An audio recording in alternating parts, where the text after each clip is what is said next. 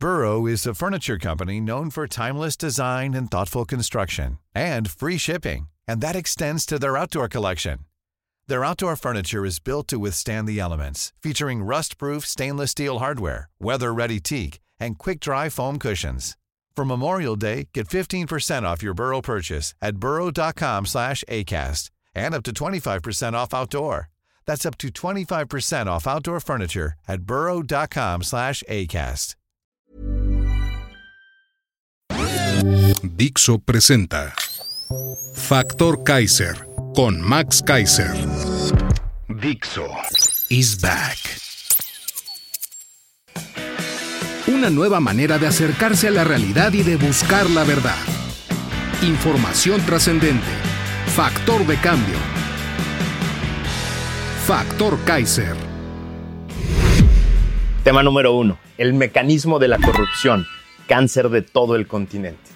Tema número dos. Todavía podemos detener al caballo de Troya en el INE. Tema número tres. El gobierno deja morir a 40 migrantes en un centro de detención. Son los tres temas que vamos a ver hoy desde esta increíble ciudad llamada Sao Paulo, en Brasil. Este lugar el que me tocó visitar para hablar justo del mecanismo de la corrupción ante 70 personas, 70 profesionales de 13 lugares del mundo que tienen ganas de acabar con la corrupción. Es un momento muy interesante cuando se comparten los distintos temas y encontramos cosas que son muy comunes. La corrupción se da de manera muy similar en los diferentes lugares del continente y los distintos países están intentando cosas diferentes para tratar de atajarla, para tratar de contenerla, para tratar de que eh, en algún momento de esta historia de nuestro continente deje de ser un cáncer. Acompáñame a ver estos tres temas. Tema número uno, el mecanismo de la corrupción, cáncer de todo el continente. Ayer me tocó platicar ante 70 personas de 13 países diferentes de este continente sobre algo que llamo yo el mecanismo de la corrupción. Un monstruo que nos invade en todos los países de este bonito continente. Eh, y todos los que estábamos ayer ahí Queríamos encontrar maneras de un día lograr atajarlo, descomponer este mecanismo y tratar de encontrar soluciones permanentes hacia adelante. Déjenme les platico cuáles son los cuatro elementos del mecanismo, porque hoy en México está más presente que nunca. Básicamente todos los escándalos de corrupción de este gobierno, del gobierno actual, del Obradorato, tienen que ver con el mecanismo de la corrupción y tienen que ver con las contrataciones públicas. Ahí les va. Primer elemento del mecanismo, las elecciones. Las elecciones se han convertido en México y en todo el continente en carísimos ejercicios de competencia por aparecer, por estar, por tener la imagen en todos lados. Por lo tanto, requieren de muchísimo dinero. Este dinero no viene del financiamiento público, está demostrado por un estudio que hicieron eh, Luis Carlos Ugalde y María Paro Casar, que solo 10 de cada 100 pesos son fiscalizados, se encuentran debidamente reportados. Quiere decir que cuesta por lo menos 10 veces más una campaña de lo que dicen los partidos y por lo tanto es muchísimo dinero para muchísimos candidatos en competencia. Hay tres inversionistas, los empresarios, los ex servidores públicos y desgraciadamente el crimen organizado, que aportan cantidades importantísimas de dinero a estas campañas para después poder tener privilegios y poder tener su pie dentro de los gobiernos que se van a establecer o de los congresos. El segundo elemento del mecanismo son las designaciones. Las designaciones es este momento en el que tres tipos de funcionarios, los que administran la lana, los que hacen contrataciones públicas y los que fiscalizan, son designados casi directamente por estos inversionistas y si no de manera indirecta, tratan de imponer a estas personas que van a manejar el dinero, que van a decidir sobre los contratos públicos y que van a fiscalizar o no si son designados por estas personas. El tercer elemento del mecanismo es el sistema de contrataciones públicas. En un país como el nuestro, en el que 9 de cada 10 contratos son asignados de manera directa por un servidor público o por una invitación restringida, es facilísimo prometerle a los inversionistas que con los contratos públicos, que son más de 200 mil solo a nivel federal, que implican más de 400 mil millones de pesos solo a nivel federal, se convierten en, en, un jugoso pastel que se puede repartir de manera sencilla porque son los burócratas y no la competencia los que ayudan a la entrega de contratos. El cuarto elemento del mecanismo es la ejecución de los contratos. Una vez que ya está el, contrato y una vez que se empieza a ejecutar, por ejemplo, una obra pública, los contratos empiezan a subir de precio, empiezan a subir de tiempos, empiezan a ejecutarse con menor calidad, con menos personas. ¿Para qué? Para recuperar tres bolsas. Una, la inversión inicial. Dos, para hacer sobornos a las personas que ayudaron con el dinero, con los contratos y que evitaron la fiscalización. Pero tres, para regresar al mecanismo. Ese es el mecanismo de la corrupción. eso platiqué ayer durante casi cuatro horas con estas personas que tienen ganas de, encontrar soluciones. Encontramos muchas soluciones importantes sobre el financiamiento de los partidos, evitar el cash, convertir todo en transferencias electrónicas, mejores elementos de fiscalización. Sobre las designaciones eh, de servidores públicos, hablamos de perfiles preestablecidos, de sancionar a personas que, que, aceptan un cargo para el que no están calificados o los que designan a una persona para un cargo para el que no están calificados. De las contrataciones públicas fue lo más importante. Hablamos de cómo podríamos diseñar una buena plataforma digital con todos los principios internacionales a los que estamos comprometidos para hacer muy difícil que los contratos puedan asignarse de manera sencilla. Y finalmente en la ejecución, tener sistemas electrónicos de seguimiento con tecnologías tipo blockchain para que por toda la cadena de decisiones se controle perfectamente quién toma qué decisiones hasta, hasta el último pago, hasta la última ejecución. Les quería platicar esto porque en México, los grandes escándalos de corrupción de este gobierno son y van a seguir siendo sobre las contrataciones públicas. Si le, si entramos a este tema, si lo convertimos en una prioridad, podemos atajar nueve de cada diez casos de corrupción que se dan en, en nuestro país y que tienen repercusiones gravísimas y que nos van a seguir costando miles y miles de millones de pesos si no atajamos este tema a partir de un nuevo gobierno, cuando llegue un nuevo gobierno que tenga ganas de hacer bien las cosas, no solo vamos a tener que revisar todo el pasado, no solo vamos a tener que hacer justicia sobre todo el pasado, sino que nos vamos a tener que dedicar a rediseñar por completo el sistema de contrataciones públicas, el sistema de fiscalización y sobre todo el sistema de financiamiento de los partidos y de gasto de los partidos políticos. La fiscalización es importantísima en las elecciones porque a partir de ahí es cuando arranca el mecanismo de la corrupción, a partir de ahí es cuando se incrusta este cáncer en el sistema y da vueltas y vueltas y vueltas. Vamos a entrarle a este tema, vale la pena. Tema número dos. Todavía podemos detener al caballo de Troya que quieren incrustar en el libro.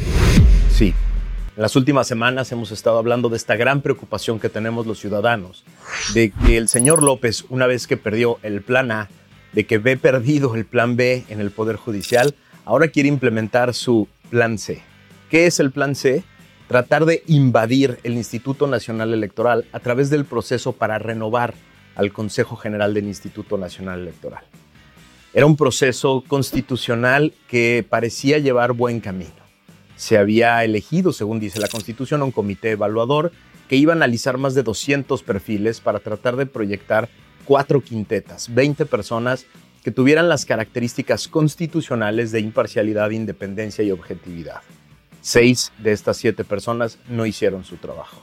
Seis de estas siete personas le fueron desleales a México y desleales a la Constitución, porque claramente traían la instrucción de incrustar en esas quintetas a personas del partido en el poder, a personas de Morena, clara y abiertamente partidistas. En el árbitro que se va a encargar de llevar las elecciones que quizá vayan a ser las más difíciles, complejas y controvertidas de la historia. Sí, Morena quiere meter ahí a personas que le sean solo leales a su partido.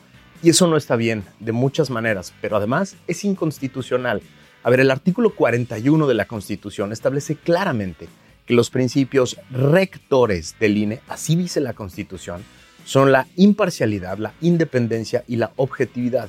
Y por lo tanto es absurdo y es inconstitucional tratar de incrustar a personas que claramente tienen una lealtad partidista. Ya dijimos en el episodio pasado que yo no tengo ninguna bronca que Morena ponga a personas absolutamente leales en cargos de elección popular, en sus gobiernos, en sus burocracias partidistas, tienen todo el derecho a hacerlo, pero no en el árbitro, no en el árbitro que se va a encargar de las elecciones más controvertidas quizá de la historia, no ahí. Y no, no es solo su afinidad, no es solo los parentescos, no es solo que sean hijos de o hermanos de o eh, primos de, no. Eso no es el único elemento.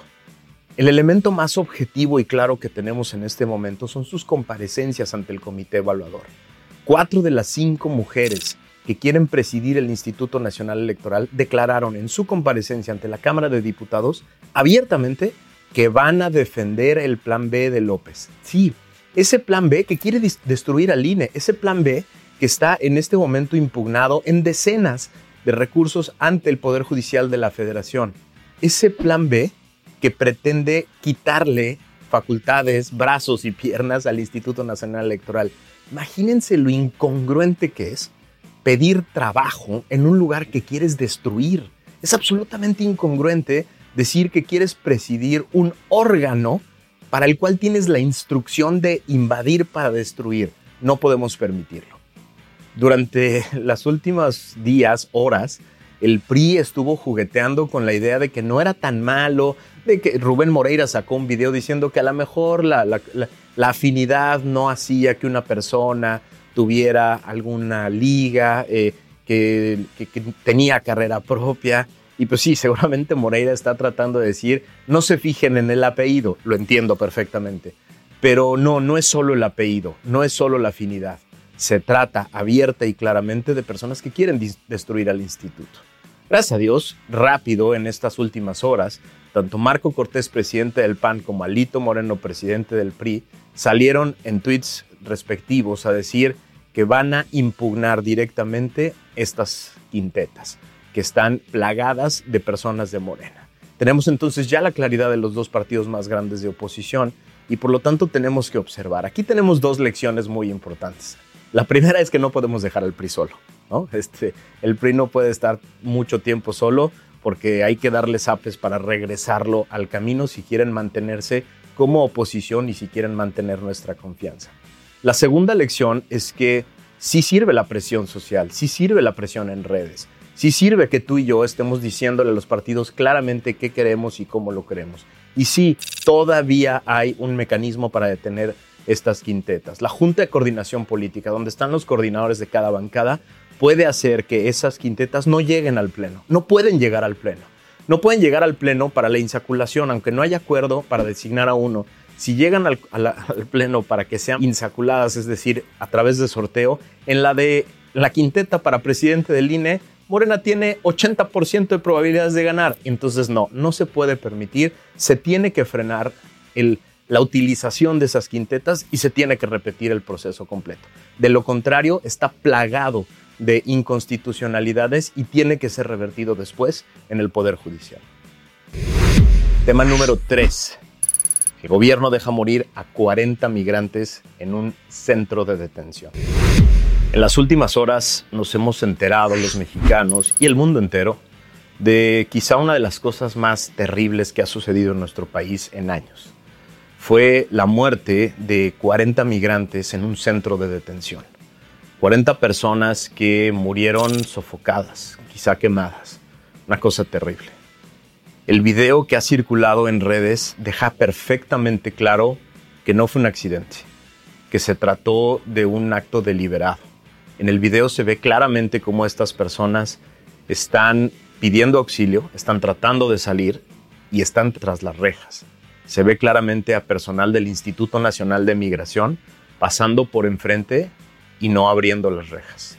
Se ve claramente cómo ellos escapan fácilmente del incendio y cómo 40 personas están muriendo dentro del centro de detención. Una cosa terrible, absolutamente inhumana.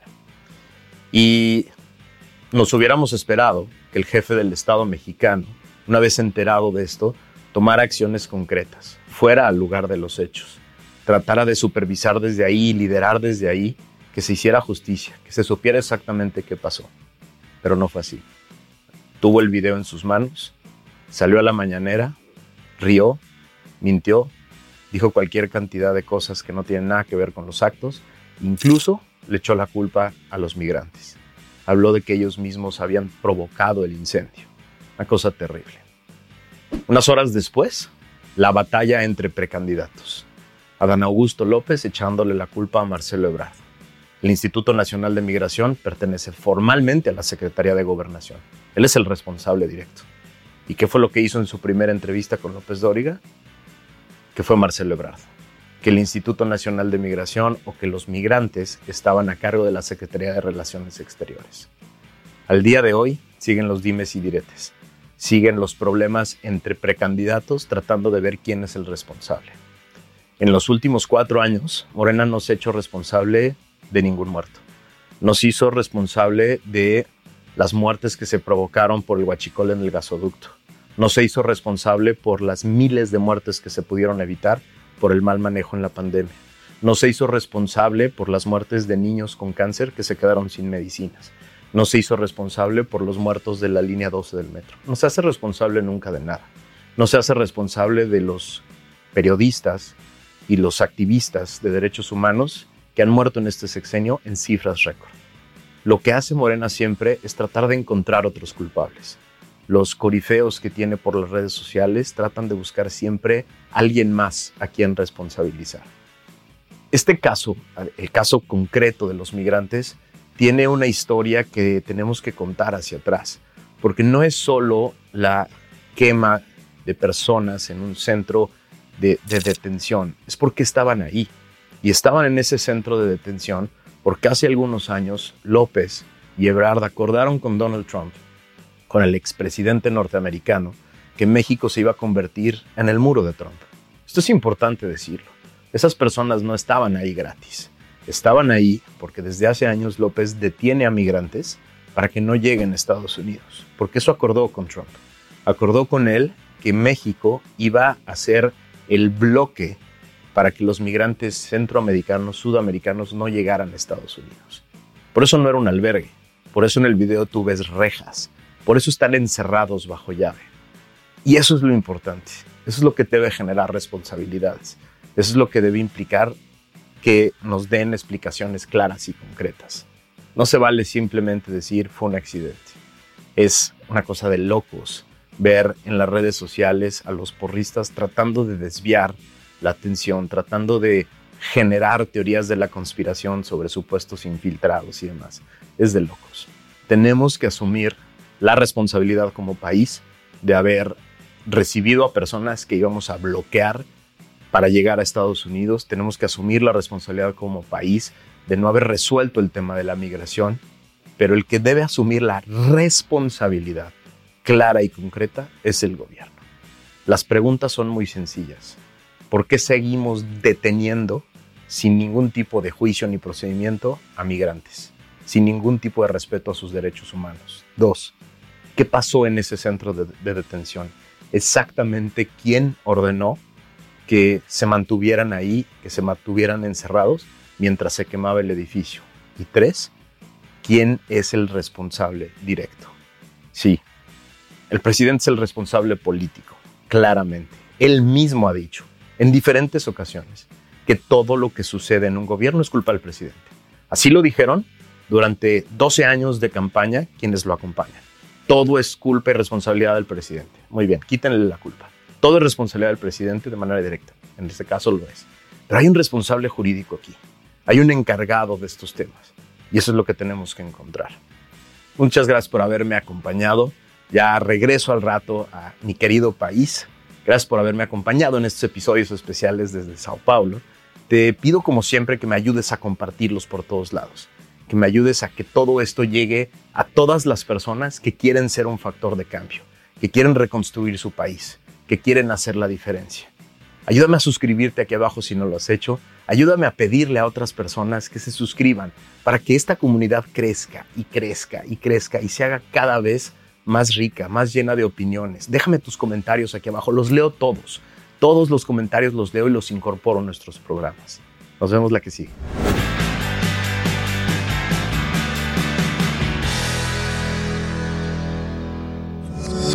Dixo is back. Planning for your next trip? Elevate your travel style with Quince. Quince has all the jet setting essentials you'll want for your next getaway, like European linen, premium luggage options, buttery soft Italian leather bags, and so much more. And is all priced at 50 to 80% less than similar brands. Plus, Quince only works with factories that use safe and ethical manufacturing practices.